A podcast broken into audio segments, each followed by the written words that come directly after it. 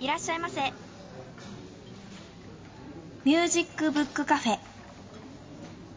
ここは都心からちょっと離れた郊外の町その路地裏に音楽と本の好きな人たちが集う純喫茶があります。さあ今日はどんな本と音楽に出会えるのでしょうか。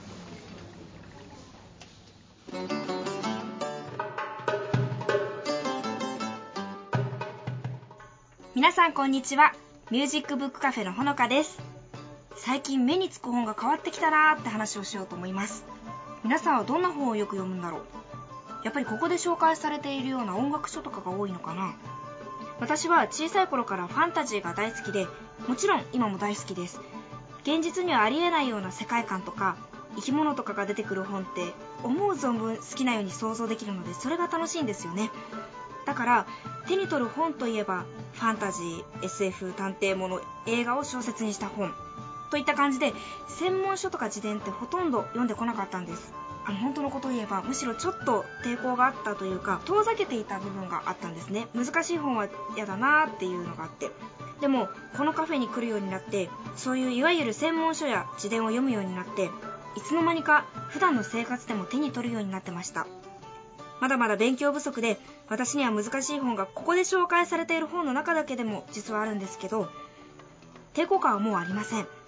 むしろいつかスラスラ読んでやるからなくらいの心意気です。きっとこのカフェに来なかったらそういう本の魅力を知るのはもっともっと先になってただろうなと思います。誘ってくださったマスターに感謝だな。マスターありがとうございます。さあそれではそろそろお店開けます。最初のコーナーはこちらです。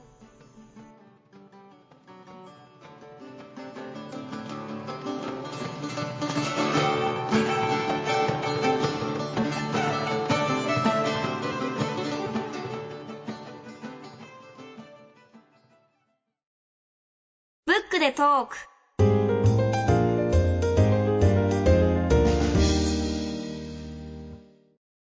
今日は昨年12月に DU ブックスからジャジューカの夜、スーフィーの朝、ワールドミュージックの現場を歩くを出版された音楽評論家、DJ、中東料理研究家のサラームうながみさんをお迎えしています。サラームさんは群馬県高崎市のご出身。トルコやイスラエルなどの中東やインドを定期的に旅し、現地の音楽と料理シーンをフィールドワークし続けていらっしゃいます。単行本や雑誌、ウェブでの原稿執筆のほか、ラジオやクラブの DJ、オープンカレッジや大学での講義、中東料理ワークショップ等、多岐にわたり活動中です。朝日カルチャーセンターでも講座をお持ちです。今日はハチさんと一緒にお話を伺います。サラームさん、どうぞよろしくお願いいたします。よろしくお願いします。よろしくお願いします。早速なんですけど、まあ、あの、はい肩書きとしてね、音楽評論家、DJ はいまではいいとして、はい中東料理研究家っていう、はいこれ職業なのかみたいな。はい、あのー中東の音楽をたくさんこう調べていくと、うん昼間は時間が空いちゃったりするんですよ、中東で取材してて。はそこで、そうすると泊まってるホテルで飯食ったら、やたら美味しくて、ああここ厨厨房取材させてよって。うわ、すごい。とか、あと、うんと、今もう SNS の時代で僕が料理の写真たくさん上げてるから、うん初めて会うアーティストもイスタンブール行くと、初めてインタビュー終わった後なんかも、料理食べ行きましょうっていう話になるんですよ。そうすると、あなたいつも料理の写真上げてるじゃんって、美味しいとこ連れてくわよみたいな話で、それで取材するといつの間にか、ね、3冊本出しちゃったから、そうそう料理本が料理本3 3冊冊出しちゃったんで、もう中東料理研究家っていう言っていいでしょ。そんなにどこ行っても美味しいんですか？いや、僕は美味しいものしか食わないようにしてるんですよ。うん、やっぱりそれも SNS の時代で、はい。あの、美味しいとこ連れてってくれるようになったんですよ。あと若い頃にダメな旅行いっぱいしたんで、うんまずいものと美味しいものを見分ける能力は高いんですよね。すごいすごい。日本でも同じですよ、それは。そりゃそうだよね。サバイバル。はいはいはい。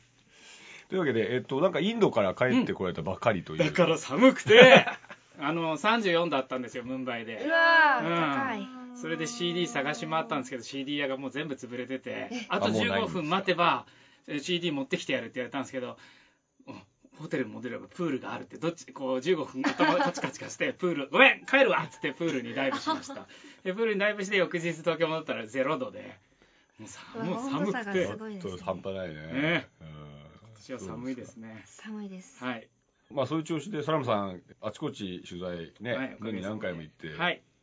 えっ、と、インドの前は？インドの前またその3週間前インドにいました。あら。うん年末年始は南インドにいてそれで3週間経って帰ってきてまたインド。まだインド。西インド。に今度前はえーリゾートで今回はワインの取材です、へえ、あ、そうだったんですか。なんとなんと。うんなんかなかなかね。行ったり来。たりしていらっしゃいますね。はい、次も4月にインドにまだインド？はい、今度45度らしいです。勘弁してって言うんですけどね45生きて帰ってきてくださいね。しかも禁酒酒やだそんなとこ行きたくないと思ってるんですけどね。酒飲めないんだ。うん。そうですはい。か、そうですか。そういうところです。はいはい。というわけで、まあ、あの本当にあの中東とインドっていうね、はい。まあ、なかなか日本でそんなにこう詳しく取材してはいないジャンルをうランスの得意としてるわけなんですけど、はい。今回、その最新刊、えーはい。12月に出た「ジャジューカの夜スーフィーの朝」っていうメインタイトルで、はい。これ、だからジャジューカって何、スーフィーって何っていうところから、はい。まあ、簡単に話を伺うのがいいのかなと思うんですけど、あの副題がワールドミュージックの現場を歩くなんですけど普通につけるとそっちだと思うんですよ。でも絶対売れないじゃないですかそんなタイトルの方。が、うん、それで「ジャジューカの夜スーフィーの朝」の方がなんとなく詩的だろうと思って、あの国境の南みたい,、うん。ああ、なるほどね。はい。みたいな感じで、まあ、とにかくなんだろうって思うよはね。い、ジャジューカっていうのはモロッコの、えー、とジャジューカ村という小さな村にだけ伝わる宗教音楽宗教儀礼の儀式と音楽なんですよ、で1960年代にローリング・ストーンズの当時のリーダーだったブライアン・ジョーンズが録音しに行ってその後ブライアン・ジョーンズは謎の死を遂げる、う。ん。まあそのあれね殺されたことが最近分かってきましたけれどうん。謎の死を遂げて謎の死を遂げた後数年後にその死レコードがローリング・ストーンズレコードからはいはい。発売されて、だからまあロックファン年季の入ったロックファンならねジャジューカっていう名前は割と知ってる。それで聞いてあに聞かなかったことにしようって臭いものに蓋して、うんそれからそれが1971年なんですけれど、うんうんうん。で毎年通ってるんですようん。ね、えー、とジャジューカ村には3回行きました、そこの音楽はすごく面白いトランスする音楽なんですよ。このジャケットの親父がそうなんですけれど。はい。半分ヤギ表紙がインパクトあるんだよね。これ。うん、横向きなんですけど。な何これはっていうさ。半分ヤギ半分人間の男ブージュルードが手にオリーブの枝を持ってうん。炎を前に後ろに。あなるほどね、はいはい。ええでそのオリーブの枝を持って村人を叩いて回るんですよ。そうすると村人に豊穣がだから子供がいい子供が生まれたりとかっていうもうそれ明らかにイスラム教じゃねえじゃんって多神教じゃんと思うんですけれどまあ、そういう不思議な音楽が残っていてそれの取材がその本の中のハイライトの一つだと思ったんで、ジャジューカの夜。はい、でスーフィーの朝って方はスーフィーっていうのはイスラム神秘主義って訳すんですけれどイスラム教の中の、えー、と密教の仏教でいう密教みたいなもので、うん。多くのイスラム教はみんなでイスラム法律を守って、えー社会全体を良くしようっていう動きなんです、それは仏教の檀家とかと同じですよ。みんなで、あのボンクレ正月になんかいいことやって、うん。それに対して密教はどういうことをやるかっていうと自分だけが仏に近づくって。俺一人で仏になってやるって思うわけ人のことはいいんだ。人のことはいいわけじゃないですか。それと同じでスーフィーは神への愛に神への愛なんですよ神への愛で自分だけでこうね神にどんどん近づくっていう。でそれがなぜタイトルになるのかっていうとイスラム教って基本的にあんまり音楽を良しとしなかったところがたくさんあるんですよ。だだけどスーフィーの人たちは儀式に音楽をたくさん使ったんでだからイスラム教の人たちがメインの人たちがなんか排除しちゃった音楽をたくさんの地域でスーフィーの人は残してるんですうん。それはインドからセネガルまでもう旧世界のほとんどイスラム教が行ったところにほとんどあって。なんで、えっとこのこの本は、えっとパキスタンだったりインドだったりレバノンだったりイスラエルだったりモロッコだったりトルコだったり出てくるんですけれどその中の多くの音楽家にやっぱりスーフィーの影響を受けてる人がいるのでだからジャジューカの夜とスーフィーの朝って2つなるほどね。はなんでまあその2つはねすごく宗教的なんだけど、まあ実際そのこの本で取り上げられてるミュージシャンなんかはあの、はい。ものすごいポップだったり、はい。あるいはテクノだったり、うん。あの本当に先端の音をやってるよね、はい。人たちが多いですよね。はい。それすごいねこんなリアルタイム感の強い本ってなかなかないっていうか、はいもう雑誌もないからこんな紹経済成長はすごい今してるわけじゃないですか。日本は25年止まってるかもしれないけど、うん。インドなんで25年前と比べると物価50倍ぐらいになってるわけじゃないですか。ほってことは給料50倍になうってる、はいはいはいうん、そうだからってことはそんだけ社会動いてるってことですよね。ねね。だから5年前の話したってそれ5年前の話でしょ、いや行った懐かしいよねって。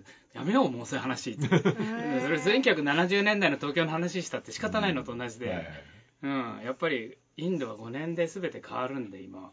例えばトルコだってイスラエルだって。どん今ついにイスラエルは日本より GNP を1人当たりの GNP イスラエルの超えたんですよ。そうなんだ3万5千ドル。日本がいつの間に3万3千ドルまで落ちたんだっていうことでもあるんですけれどだから本当にねその音楽を通じて、はい。本当に今の中東とかトルコとかいうのの、本当にドキュメンタリーになってるの、うん。だから本当にねすごいめちゃくちゃ面白いですよありがとうございます。あの知らない人が読んで面白いですよね。そうありがとうございます。音楽に。まあのことが。音楽の出版社の社長にそう言われると嬉しいです。いやいやいやもちろん音楽が面白いからね当然。ありがとうございます。それも大事なんですけど、はいえっ、とであんまり聞いたことないでしょトルコのポップスとかさイスラエルレバノンのバンドとか言われてもさ。そうですね。身近ではないねですね。わかんないでしょ。で、まあ、ネットでもねいっぱい聞けるんですけど、そうネットでね聞けるようにしてあるんです。僕ねはい。ここにね後ろに QR コードつけてて僕のウェブサイトに飛ぶようにしてるんですよ、うんそれでこれに出てきたミュージシャンをちゃんと小別に全部50曲聴けるようにしてます。すごい。もう、うん全員やっぱりもう YouTube にはいるんだ、いますね、うん SNS にみんないます、ね。ですよね。新曲はみんな僕のとこ送られてきます出せば。そういう時代ですよね、で僕も読みながら気になった人を、例えば Apple Music とかで、はい。うん。すぐすぐ検索してみるんだけど大体いますね、いますよ。うんだから聞けちゃうの。うん。もう発表した新曲はその日のうちに世界中でねもう広まる時代です、うん。インドなんて1日で500万とかねごあっという間に10とかいきますよ、はい。うん、人口多いから、ね、人口多いですからね。なんでちょっと一曲はい。なんかご紹介はい。いただこうかな、この本の一番最後に載せた、えートルコの女性歌手なんですけど、うんうん。ガイエス・アキヨルって人で去年実はアキヨル。去年の夏に初来日を果たしました。デビューしたばっかりなのに来日するなんてすごい、まあね、うん来ちゃうっていうのもすげえなと思うんですけどね、うん、なんていうか運がいいわけうん。でそれでまあ強運に恵まれてるんでしょうね、えートルコの昔の歌謡曲を今時のオルタナティブなロックサウンドでやってる感じのジャケットもねこはい。れなんだろう、CG なのかな？宇宙。アルバムタイトルが「ホログラム帝国」って言うんですけれど、まあじ人生はホログラムのようなものっていうような。うん。うーん。そうそう。コラージュです。はいはい。なかなかの美人です。うーん。曲は、はい。えーホログラム。ホログラム。はい。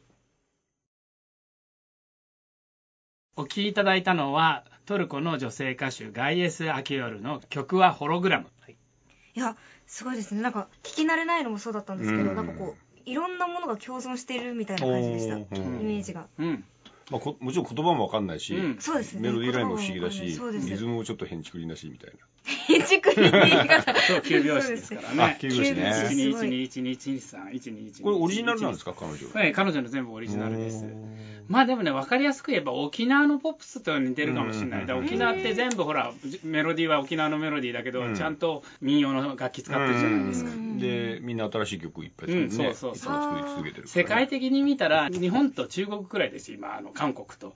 その民族楽器を使わないポップミュージックを作ってる。だってアメリカ行ったらギター弾いてるじゃないですか、はいはいはいそうだね。確かにね、うんフランス行ったらアーコーディオン弾いてるし、うん。うんそうそう考えて民族楽器を使わなくなっちゃったのはこの国ぐらいなんですよね、残念なことに、昭和思議な。40年代までね演歌とかでね鼓とか使ってましたけどね、50だからそうなりましたっけポンポンポン入ってたじゃないですか。三味線だって入ってたんですよ。そうだ鼓あった、うん、やっぱあの列島改造が終わって、うん。なんかエキゾチックジャパンっていうカタカナが出てきたあたりでおかしくなっちゃったんでしょうね。ううん。ん。トルコのシーンってね本当わかんないけど、うん。トルコは、どんな感じなんですか？トルコは中東の中でほぼ唯一もう一個あるんだけれど、政教分離ができてる国なんですよ。うん。だから、親の言うこと聞かないっていうのが基本なんですよ。うんトルコの人、うん。だから、日本と同じで、あの、実は、ジェネレーションギャップって言葉は、1950年代のエルビス・プレスリーの時代に生まれた言葉だって聞いたことあります。どう違うかっていうと、それまでの人は親の言うことを聞いてたんです。うんそれに対してエルビス・プレスリーとジェームス・ディーンはうん、親の言うこと聞かないで車乗って、えっと、うんまあ3種の神器買って、それでヒーローになったけどそうそうう。んそれと同じで、日本もその頃から親の言うこと聞かない。だから、親とは違う世代のもの下北沢とかに会社持ってらっしゃると分かるでしょうけれど あの社長は、えっとやっぱ親と違うものあの上の世代のことまを聞かないもの、そうだよねそうそれでロックが生まれたわけでうん。サブカルチャーが生まれるわけです、それと同じで中東のほとんどの国はイスラム教に従ってなきゃいけなかったんだけれどトルコだけは政教分離がしてたんでうん。親の言うこと聞かない。うん。だから最初から日本と同じでアンダーグラウンドのロックがものすごく強いです。うん。うん。ずっと盛んなんですね。ただ1980年に軍事クーデターが起きて髪の毛長い人はみんな髪の毛かけられちゃうし、ロックやってた人は3人組はもう3人以上で男一緒に歩いちゃいけないってことで、バンドはみんな解散させられるんですそれトルコだけの法律なんですか？それはクーデターが起きた。ああそっか、うん、クーデターの直後でそういう集会は禁止されたんで、バンドはみんな解散。なるほどねだから逆に言うと、その当時、カシオトーンとか出てきたんで、えっと、こっちでカラオケで4トラックとか8トラックでカラオケかけて、カシオトーンを弾くって新しいスタイルが生まれ。でもそのクーデターは数年しか続かなかったんですけどはいはいはい、やっぱりそういうふうに政治によって音楽が変わるってことをトルコは経験してます。ううんん。なるほどね、うんいや本当ねそれのダイナミックな感じはね、うん本にも詳しく書かれてます、うん、今はもうね、でもどこ世界どこ世界中どこ行ってもスターバックスがあって、うん。どこ行っても同じもの食べて、うん。同じように iPhone でこうセルフィー撮ってるだけですからね、それでもやっぱり、うん、あの急拍子は残ってるし、あの鼓のような変なね、あのタンバリンタンバリンとかねな、そういう民族楽器ははやっぱり残ってますと。うん。うんいや一回行ってみたいんですけどね。いやぜひぜひね。飛行機で、ね、10時間乗るだけですよ、11時間。そうなんだけど11ね。言うのは簡単なん。ですけどもはい。じゃあこの辺で一回ちょっとお休みいただいて後半に続けたいと思います。アルテスインフォクリップ。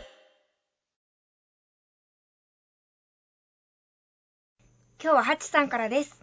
はい。今週はあの音楽とは関係のない全く関係のないアルテスの本を一冊ご紹介したいと思います。はいえっ、と題してですね困難な結婚。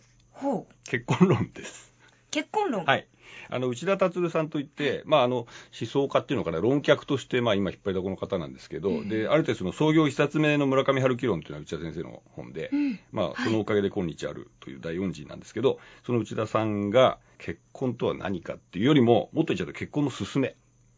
はあ結婚しなさい、結婚した方がいいよっていうことを、丸々一冊書いた本。で、きっかけはですね、えっと実ははい僕の結婚式に祝辞をいただいたんですよ。うんで、その祝辞が素晴らしかったのね。感動したの、本当に。うんで、これはもったいないと。はいもっと広く分かち合おうと思って、あ結婚テーマで一冊どうですかって言ったら、あ、いいよ。だいぶ難産だったんですけど。でね、これね例えばって言い出すとキリがないんですけども、あー、難しいな。一番、ハクビはですね、よくわからない人だから素晴らしいっていう見出しがあって、はい。つまり、な一緒に何年も何十年も暮らしてても、こいつなんだっていうさ、よくわかんないっていう夫婦間って結構あるわけですよ。はい。なんだけど、内田先生は、よくわかんないのに、毎日一緒に食事をして、一緒にテレビ見て、一緒に旅行してとかっていう生活を共にできるんだから、それは素晴らしいことじゃないかっていうことを言っていてだから割とクールっちゃクールなんですよ。そねそんな深い愛情で、共感で結ばれてて、なんか相思相愛、うん愛し合ってますみたいなことは必要ないって言ってるわけ。へえ全てわかる必要はうん。ないみたいなことですか？とか、誰とでも結婚できなきゃいけないとかね。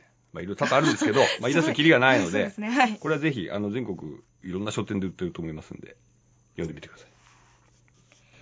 内田達著困難な結婚はアルテスパブリッシングより好評発売中です。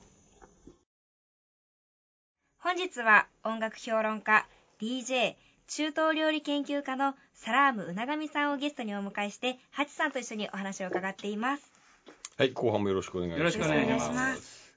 えっと、サラムさんは、あの、ラジオ番組もね、持ってらっしゃって。おかげさまで頑張ってます。はい、かなり長く人気番組を。で、えっと、一つは NHKFM で、はい。音楽遊覧飛行エキゾチッククルーズ。はい。まあ、まさにこの本で紹介している音楽を、はい。毎週、毎週じゃないんです。4週にね、4人パーソナリティがいて、ナビゲーターがいて、それで月曜から木曜までなんですけど、よだから4週ごとっていうかはいはいはいはいそれで翌週に再放送があります。はい。と、もう一つ、J-Wave。はい。で、こっちは中東専門、中はい東音楽専門で、はいこちらオリエンタルミュージックショー。そうなんですよ。それは金曜日の夜の2時からなんですけど、うんうんタイムフリーで1週今は間好きなね時、間に聞けますからね。で、それが、えっ、と、日本民間放送連盟賞、ラジオエンターテインメント番組部門、最優秀賞。はい。素晴らしい。ね棚からぼたもちってみんなに言われます よ。なんで？ねだって普段通りにしかやってないんですから。うん。うん。いや、でもね、こういう、なんていうのかな、あんまり日本で知られてないね、はい。音楽を紹介してる番組ありがたいですよね。賞をもらえるっていうのは、はい。本当に素晴らしいな。だって他の賞を取ったの見たらみんな賞狙いのその特番みたいなのばっかりですよ、あ、そうなんだ。特番じゃなくてレギュラー番組で撮ってたのは僕のそのラジオと、あとあの星野源さんのドラマ、うーん。その2つだけがレギュラーであとはみんなね特番でした。すごいな。正直な感想が、はい。いやいや素晴らしい。はい。で、まあ、で、今まで、まあ、本も随分本当出されてて、ありがとうございます。えっと、料理本が3冊。だ3ったんしたっけ？冊で音楽本が今、名ね。はい、4.5から5音楽冊本が、もう、ん？これのねあオリジナルのあそうか。はい。5ありますね。冊。今8冊です、うん。今年多分2冊出せると思います。料理本。うんはいはい。はい。料理本、はい、はい、料理本2冊です今年料理本2冊、はい。増えますね料理本が 5, 5冊に。うんうんで、えっとまあ、とにかくその、まあ、今ちょっとトルコの話をしてましたけども、はい。えっともっとそのさらにいわゆる中東。うん。トルコも中東トルコって中東ですよ。言うんですよね、うん中東です。言うんだけど、まあ、日本人のイメージからするとイスラエル、はい。パレスチナレバノンっていうあたりの方が、まあ、一番こうまあ一般的なイメージとしてはきな臭い感じですか、うん。あはい。危なそうにみんな持ってるであろはい。うでもところに、はい。まあ、サムさんガンガン取材に行ったわけですよ。去年の9月にイスラエルに2週間いて、もう地中海でみんなこうのんあのなんだ夕日を見ながらこう泳いだりしてたんですよ、そしたらこうフリスビーやってる兄貴に話しかけられて、お前、どこから来たんだと、うん。日本だよって言ったら、お前、日本帰るな、今、北朝鮮の脅威や、お前の国には あミサイルのシェルターあるのか、ミサイルから、ないだろ、ないだろって、ないよって、この国にあるんだから、危ないから、お前、ここの国にいるよって。言われました。だから、イスラエルの方が安全だよってそう、いや、戦争はでも起きないから大丈夫って言ったら、戦争はね、そういうふうな形で起きるんじゃなくて、一人のバカが起こすんだって言われました。だから、外部から見ると、ねえっと日本は安全なように見えるけれど、でも外部から見ると、全然そういう見方全然違う、あんたの国、シェルターないでしょ、軍隊ないでしょってことですよね。だから、本当、それは相対的なものでしかないっていうふうに僕はいつも思います。うん。うんしょっちゅうその戦争に近いようなことが起きてるところにうん。はい。結構ニアミスしてるわけですニアミスしてますね、よくニアミスしましたあちこちでね。まあエジプトでもありましたね。エジプトではそれはね、あのなんだ革命の時にいて、うんホテルに1週間ね、催催涙ガス飛んできたりとか、なかなか出れなかった全然出れなくなっちゃった。そういうこともありましたし、あと何やったっけ？あとは2013年にはあのイスタンブールで初めてあの 反政府テロで、やっぱその時も催涙ガス来ちゃって、とか、あと2012もう音年、楽の取材どころじゃない。うん、2012年、レバノン行ったら内務省のトップがこう80人丸ごとボーンってあの爆弾テロで、着いたら、えー、と戒厳令。それでその1ヶ月後にイスラエル行ったらガザ戦争とはちょうど始まっちゃってて。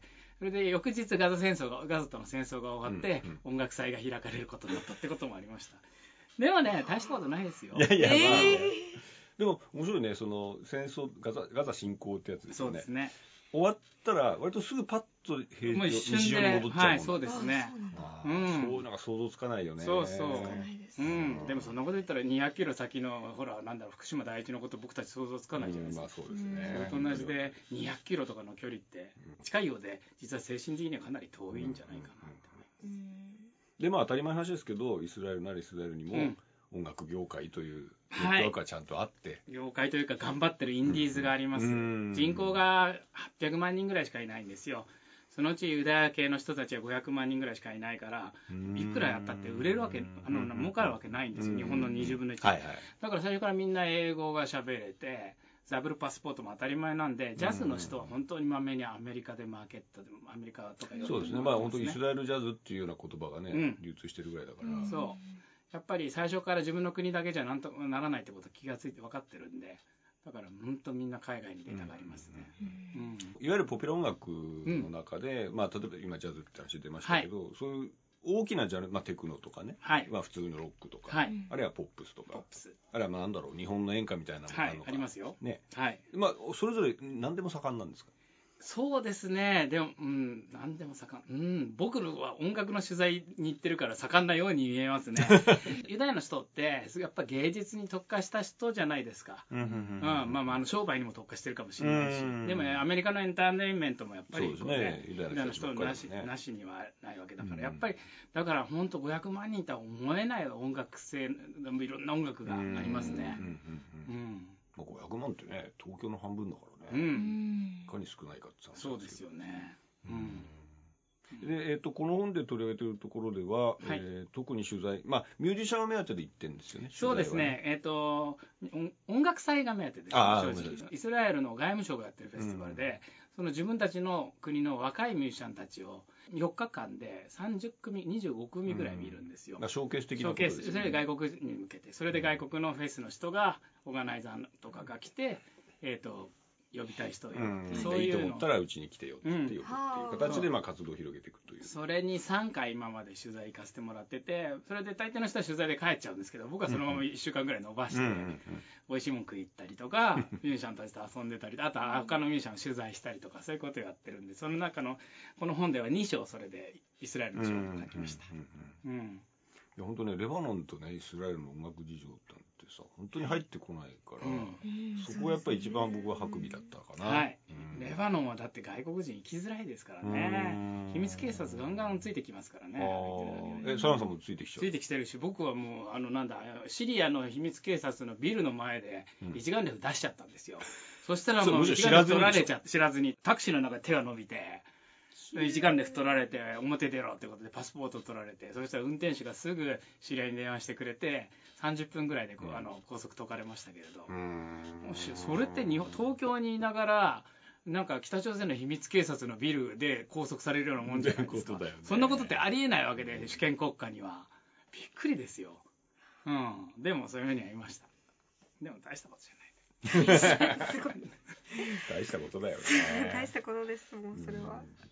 えっと特にその注目してるミュはいージシャンとかバンドとか、はい。僕はイスラエルははものすごくたくさんいっぱいいて、うん、それもものすごくたくさん来日してるんですけれど、僕はリーダー、そう日本にたくさん来てますよね。そう、年に十数組ジャズまで入れると来てますよ。うん。もうすごいよなとう思うんだん。やっぱり国絡みでそんだけうんバックアップしてるから。でちゃんとね聞きに行く人たちもいるわけだから。そうです。ね。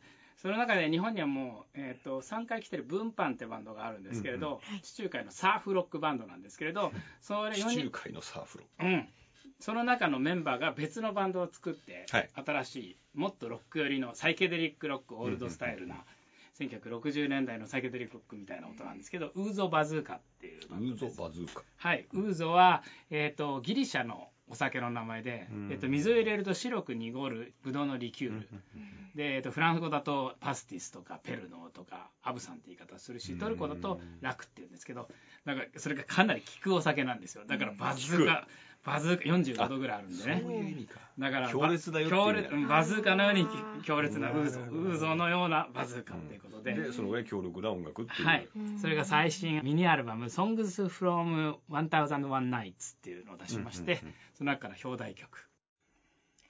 それでは、ウーゾバズーカの1001 Nights をお送りします。いやこれ本当にあの60年代のねサーフロックをうん。サーフ再現みたいな感じで、はい。まあ、それを現代風にやってるっていうか。そうですね中東風のことでやってますよね。うん。もうあのこの「分パン」ってバンドは3回来日してて日本の小島真由美さんとレコーディングアルバム丸ごと。シンガーソングライター。のうん、そう。丸ちょっと意外な組み合わせですね。でもほら昔のそういう歌謡曲っぽいところとかがあってうんうんそういうアルバムを1枚出してます、はい。だから日本でもねもう一度ちゃんとしっかり呼びたいバンドです、うんどうですか？いや、もうなんか、サウンド的には、なんかロックなんですけど、メロメロディーが、うん。でもやっぱり、やっぱりそうだよね。そうですよね。中まあ僕らのイメージする中東っていう感じ。っぽい。メロディーが。くねくねした。うん。うん。もちろんそういう音楽性を志向しないもっと普通の、うん。なんだ西洋のロックっぽい音の人たちもたくさんいるんですけれど、うん。まあ、ジャズなんかもそうだし、うん。まあ一番有名なのはクラシックはだってほんのあクラシックはイスラエルの人たくさんいるじゃないですか。そうそうたるミュージシャンが。うん。なんでいろんな方向を向いてる人がいるんで一概には言えないんですけれども、うん。うん。でもやっぱりこの中東のメロディーを使ってる僕はこういうのが好きですね、うんうんうん。あのヒットチャートみたいなものある？ありますよ。だけれど普通のポップスです大抵。あの当然アメリカのものあ。やヒップホップもそう入ってきてるわけですよねそうそう。それとイスラエルの普通の歌謡曲歌手みたいあなそれねこの本出した時っていうかちょっと前に言われたんですけどトルコ人の女性に、サラームさんそういう紹介してる音楽あのトルコ人は誰も聞いてませんよって言われたんですよ。でもそんなの僕あだだって別に一番メジャーな人を紹介したいわけじゃ僕ないですから。僕がこのアーティストは素晴らしいと思う人を紹介してるだけであって、別に日本のね SMAP 紹介したいわけでもなんでもない、うん僕は沖さんとかを紹介したいだけであって、うんうんうん、それはだからやっぱり外部から見るとそういうのおおかしく見えるのかもしれないけれど僕は自分の感覚でそういうだから素晴らしいと思うアーティストを世界中に見つけてそれを紹介してるだけのことだってその国の大使になろうとしてるわけでは何でもないですから。ね。はい、うん。うん、そうかそうか。でもじゃあ普通になんかアイドルもいたりとかって、まあそれは同じなわけですよいま要すね。すはい。そういう中から界、こういうちょっととんがった人たちをサラムさんはうん。自分の耳で見つけ出してきて、はい。日本に紹介してるっていう。はいまあ、とにかくね、他にやってる人のいない仕事をしてる人なんで。そうですよね。そういうのってどういうところからこう見つ見つけあー見つけ方ね。最初はやっぱり10年前20年前は CD を発見してだからあ現地にもうた行った時くさん買う。たくさん買って買えるだけ買ったんですけどもはや先週インドに行ってた時 CD はなんか一件もないんですよ、えーほんうん、本当に一件もないです、だからその CD の時代にいろんな人とつながっててよかったなと思うんですけど今でもそういう人とつながってたからそういう人がさ新曲発表すると全部 YouTube とかに上がってそれが SNS に上がってくるじゃないですか、はい。そしたらもういいねを押してあラジオでかけてくれよってねすぐデータ送ってくれます。だから友達になっといてよかった。今からでもでも簡単ですよでも。例えば YouTube でインディア2018トップヒットとか打てばすぐね最新のチャートなんか出てくるわけだし。つながるんだってね、SNS だったら。そうそうお前の音楽好きなんだからちょっ簡とてかすぐ書けば喜んでくれる。やっぱり返事来るもんなんですよ。来ますね出せばね。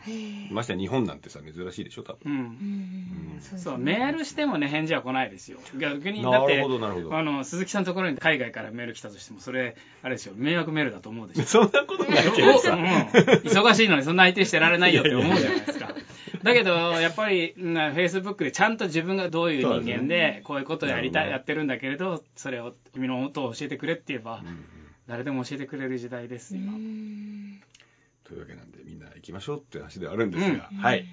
えー、っと、そんなことで今日は本当にどうもありがとうございました。ありがとうございましたはいなんか、ね、どうですか、ともかちゃん、中東。いや 行こうよ。次はあのお料理の話をあ、はいお料理ね。食べるの好きねなので、料理がね、料理が本聞きたいですそれを楽しみに。だってイベントやっても料理のイベントって紹介する前にもうそあの満員になっちゃうんですよ。それと比べて音楽のイベントって当日になやいやいや、ってもね、もう、はい。はぁはぁと思います。はい。じゃあ、そういうわけで、ありがとうございました。ありがとうございました。本日ご紹介したサラームうながみチョジャジューカの夜スーフィーの朝ワールドミュージックの現場を歩くは DU ブックスより好評発売中です。白沢達夫の隣にある古学。少し古い時代のクラシック音楽を紹介するコーナー「隣にある古楽」白沢達夫です。ヨーロッパのクラシックシーンの最前線から素敵なアルバムをたくさん輸入している株式会社マーキュリーの取り扱う CD から音楽を選んでいきます。かかった音楽が気になったら番組のウェブサイトでチェックしてみてください。古いという字に音楽の楽語学というのは今から何百年か前のヨーロッパの音楽のことを大まかに指す言葉。古い時代から残っている楽器や楽譜いろいろな資料を探って何百年もの昔に奏でられた音楽を再現しようとする。そういう音楽家がヨーロッパや世界にたくさんいるのです。もう何十年何百年と使われてこなかった楽器の中には鳴らし方まですっかり忘れ去られていたものも少なくありません。例えばトロンボーンとの合奏でよく使われていた木管コルネット。これはツィンクとも呼ばれる楽器ですが何しろ300年か400年くらいの間使われていなかったので絵や彫刻をもとに復元された楽器も吹きこなせるような人がなかなか現れませんでした。前世紀には人間の声にも必しうる柔軟な響きを味合わせた名手もいた。とまで言われていながら誰もがおよそ妙義とは程遠い音でしか鳴らせない。現代はそんな時代が続きました。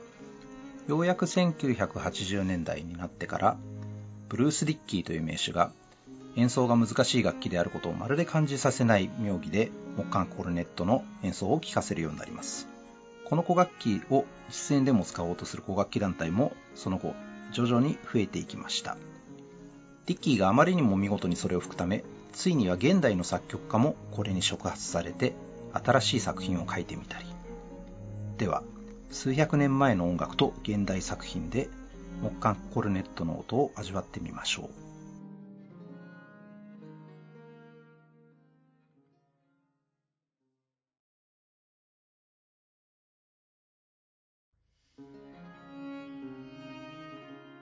かがでしたでしょうか？木管コルネットの響き。最初の曲は17世紀のイタリア人ジャンバッティスタ・バッサーニの胸の内で輝かしい慈愛がという曲。その後の曲は現代ギリシャの作曲家カリオペ・ツパキという人による私の肌は黒いという21世紀の新作楽曲を聴いてみました。ジャズのトランペットやサックスにも似た繊細な趣を木管コルネットという古楽器で吹きこなす名手ブルース・ディッキーがたびたび来日もしている古楽歌手ハナ・ブラジコバーと作ったコルネットの歌声コルネットと歌声というパサカーユレーベルのアルバムからお届けしました。さて次回はどんな古い音楽とお引き合わせしましょうか。隣にある古楽白沢達夫がお送りいたしました。ミュージックブックカフェ伝言版。今日はユージンさんからです。この番組でもね、もう何度か言ってるけど、はい。今年が童謡誕生100年はい。ということなんですね。で、まあいろんな動きがこれから出てくると思うんですけど、えっと、ちょっとね、衝撃的なアルバムがあって、本島麻子さんっていうソプラノの方と、はい。それからあの、ピアニストの山下洋介さん、はい。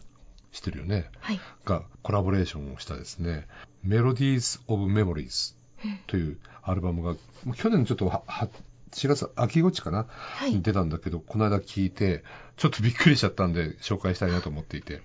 お願いします。あの、うんはい。まあ、もともと童謡っていうのも基本的に楽譜があって、うん。それをまあ、きちんと再現していくっていうね、まあ、そういうスタンスなんだけど、はい。まあもちろん、山下さんのこのフューチャリングというか、やっぱりこう、自由な、うん。本当にね、な聞いてて、あ、童謡ってこんな、なんていうか広がりみたいな、うんバリエーションというか、いうのがあったのかっていうことを、なんか、ちょっとこう、童謡の概念を覆すようなうんアルバムなんですよ。とはいえ、やっぱり歌の言葉というか、はい童謡のね、まあ、ある意味命である言葉っていうものが伝わってこないとあれなんだけど、この本島さんの歌は非常に説得力のある言葉で、うんとあの、結構グイグイグイグイ迫ってきました。で、やっぱりこう、なんていうかな、いろんなこう、童謡とかもいろいろアレンジとかもあるんだけれども、やっぱりこのぐらいまでやってもらえると、なんかすごくなんかこう、次の世界が見えてくるかなっていう感じがしていて、ぜひなんかね、やっぱある意味こう、リクリエーションというか、まあ、再創造する、なんかその、極意みたいなものをちょっと見たような気がして、あの、皆さんにも聞いてもらいたいなと思ってご紹介しました。えー曲はですね、えーふるさととか、ゆりかごの歌、月の砂漠、早春譜などなど、えー18曲が収められていて、はいえっ、と、もう本当にどの一曲とっても、もうゾクゾク、ワクワクっていう感じです。ぜひ聴いてください。全国のあの有名レコード店でも買えると思いますので、ぜひ探してみてください。えー発売元はね、あの僕の、えっと昔の同僚というか仲間のぬくいさんという人が制作したんですけども、グリーンフィンレコーズというところから発売されています。定価は2500円、税抜きです。どうぞよろしくお願いします。ソプラノ、本島麻子。ピアノ、山下洋輔。 Melodies of Memories は、グリーフィンレコーズより好評発売中です。インフォメーションのコーナーでした。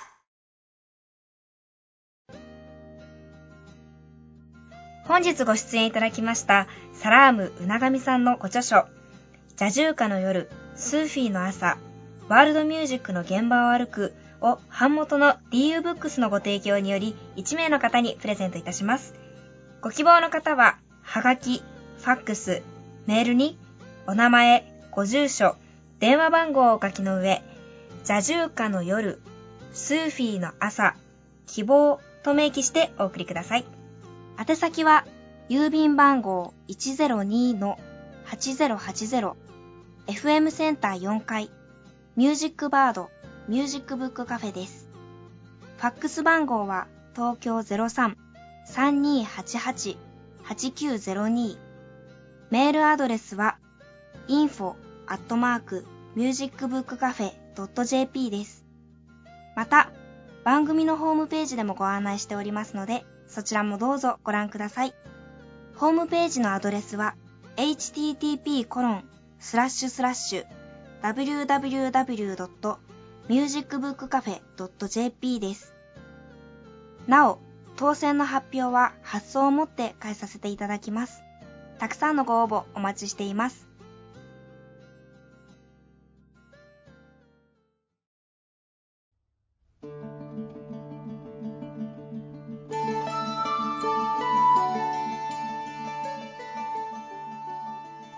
今日は何の日でしょうか？知りません。知らない。何？そうだ。バレンタインです。いつ？今日。嘘でしょ？嘘でしょ？2月14日本日はバレンタインです。毎年あるんだっけ？毎年ありますよ。ね、まあ、何ですか通過点だね、やっぱそう。あ通過点。通過点。チョコレートとかは？奥さんからとか。もらうけど。うんあら。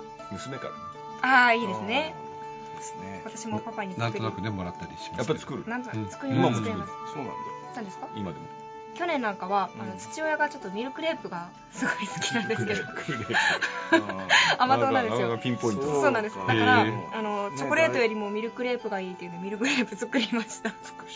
大学生で。作ります作りますパパに。はい。うん。バレンタイン作ります。いいね。え？いいね。娘さんからは。そうあり続けたい。うん、もうなんか忘れてる感じですね。うん。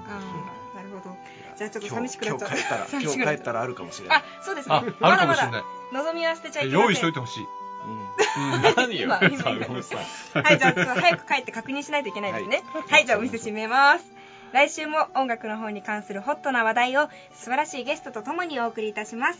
どうぞお楽しみに。それでは皆さん、さようなら。ハッピーバレンタイン。はいさよなら